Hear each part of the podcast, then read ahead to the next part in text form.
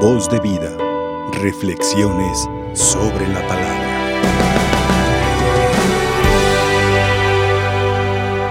Queridos hermanos, estamos escuchando en estos días, en la primera lectura, la carta de San Pablo a los Gálatas. San Pablo en un principio está contento con la respuesta que han tenido estos habitantes de Galacia al escuchar su predicación. Ellos abrazan la fe de una manera muy entusiasta. Pero San Pablo se entera después de, que así como ellos con ese entusiasmo recibieron la evangelización, después llegaron otros predicadores y lo mismo, la misma actitud de, de gozo por la evangelización, la tuvieron con otros que le estaban predicando algo distinto a lo de Pablo. Por eso San Pablo dice, si, si es más, si yo mismo, si viene un ángel, si alguien le predica otro evangelio,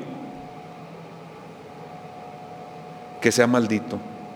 San Pablo está seguro del evangelio que les ha proclamado. Y entonces parece que en esta carta se muestra el, el descontento de San Pablo porque pareciera que toda la predicación que hizo se ve frustrada por una nueva predicación. Entonces San Pablo está enojado, el día de ayer lo escuchamos, insensatos Gálatas, y por no decir otra cosa, San Pablo está enojado porque le da tristeza que pronto se olvidaran los Gálatas de la predicación que habla de la gracia. Y entonces empezaron a, adoptar esta predicación de los judaizantes o sea, de aquellas personas que les predicaron que para recibir la justificación tenían que cumplir estrictamente la ley de Moisés. O sea, en pocas palabras, ellos predicaban que para ser buenos cristianos, primero tenían que ser buenos judíos. O sea, la circuncisión y todo lo que implica la ley de Moisés. Y este es el disgusto de San Pablo, que él les predicó la gracia y que ellos ahora están creyendo en que por cumplir mandamientos van a recibir la justificación. Ese es el contexto de la, de la primera lectura de hoy. Por eso es que San Pablo habla de la gracia, que viene como una respuesta de la fe. Y hace referencia no a, Moisés, sino al que llamamos nuestro Padre en la fe, Abraham, que recibió la justificación no por cumplir mandamientos, sino por creer en las promesas que Dios le había presentado. Deja tu patria, deja tu casa, ven a la tierra que te voy a mostrar. Dios que le prometió a nuestro padre Abraham la descendencia, la tierra, la bendición, la libertad. En esa fe de Abraham, Dios lo justifica. Y por eso es que San Pablo les deja claro a los Gálatas que la justificación no viene de cumplir la ley, sino es la gracia de Dios ¿Qué espera de nosotros? La respuesta del amor. El amor que Cristo ha mostrado no solo por los judíos, sino por todas las naciones.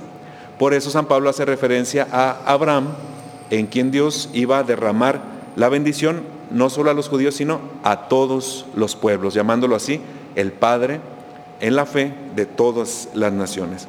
Esta palabra nos invita a nosotros a reflexionar y a fortalecer nuestra fe. Mucha gente en nuestros tiempos todavía cree que por cumplir mandamientos se va a salvar. Y a veces se les olvida el amor.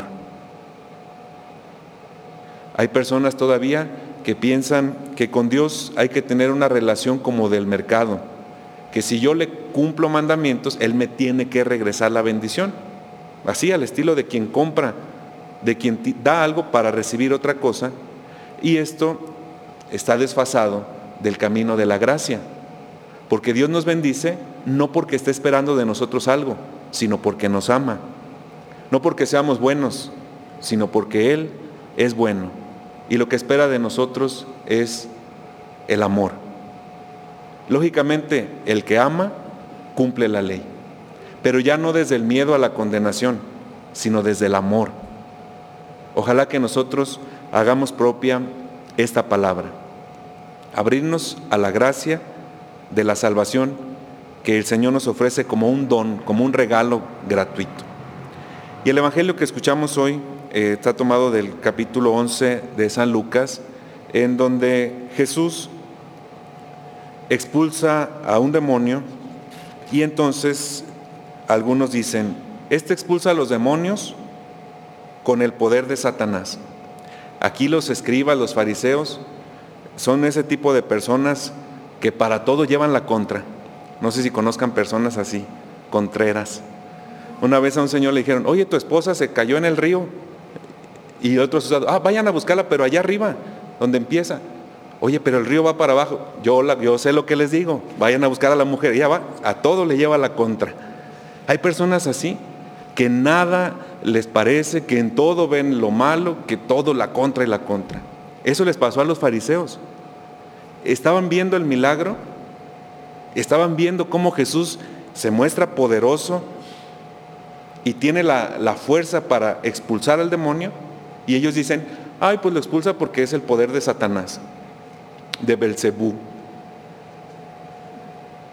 Acuérdense que los, los judíos bueno, en el, libro de los reyes se narra un pasaje donde ante una caída del rey Ocosías va a consultar a una divinidad de la curación para ver si se iba a sanar o se iba a morir. Era el Baal Zebul. Entonces, como que de allí ellos dicen, bueno, tiene sentido que le digan, este expulsa al demonio con el poder de aquel Baal, con una divinidad, con el demonio. Y es así que Jesús manifiesta su doctrina a través de estas palabras. ¿Cómo un reino dividido va a subsistir? No se puede. ¿Cómo es que dicen que yo expulso a los demonios con el poder de Satanás? El reino dividido no puede subsistir. Y entonces Jesús se muestra poderoso ante el mal y también nos deja claro que la vida espiritual es un combate donde hay que estar siempre vigilantes. Que si bien Dios tiene un poder incomparable con el mal, Dios también espera de nosotros la vigilancia y la perseverancia para no consentir el pecado. Y si nosotros hemos decidido emprender un camino de vida espiritual, hemos de ser conscientes de que vamos a tener pruebas, de que vamos a experimentar la tentación, de que el demonio, como dice San, Pedro, está como un león rugiente buscando a quien devorar. Si uno piensa que por estar cerca de Dios no va a haber tentaciones, ni va a haber dificultades, ni el demonio nos va a estar eh, acechando, está en un error. Si uno quiere de verdad vivir con Dios, va a haber persecución. Precisamente el tipo de personas que dicen, ah, yo ni creo en el demonio, el diablo ni existe. Ese tipo de personas, pues al demonio lo tienen muy tranquilo, porque dicen, este ya lo gané, este no me va a hacer lucha, ni, ni cree que existo. Ha arrancado de su corazón la, la esperanza y la alegría. En cambio, con una persona que se esfuerza por barrer la casa, que se esfuerza por arrancar el mal de su vida, el demonio va a estar atento para arrancar de su corazón esa alegría y esa gracia de la salvación. Bueno, ante esta palabra yo les invito a que le pidamos al Señor la gracia de perseverar y recordar que cuando estamos con Cristo siempre salimos vencedores. Que nos ayude a evitar esos prejuicios que dañan nuestro corazón y que lastiman también nuestras relaciones interpersonales. Confiar en la bondad de Dios que se expresa en el corazón de nuestros hermanos. Que así sea. Voz de vida. Reflexiones sobre la palabra.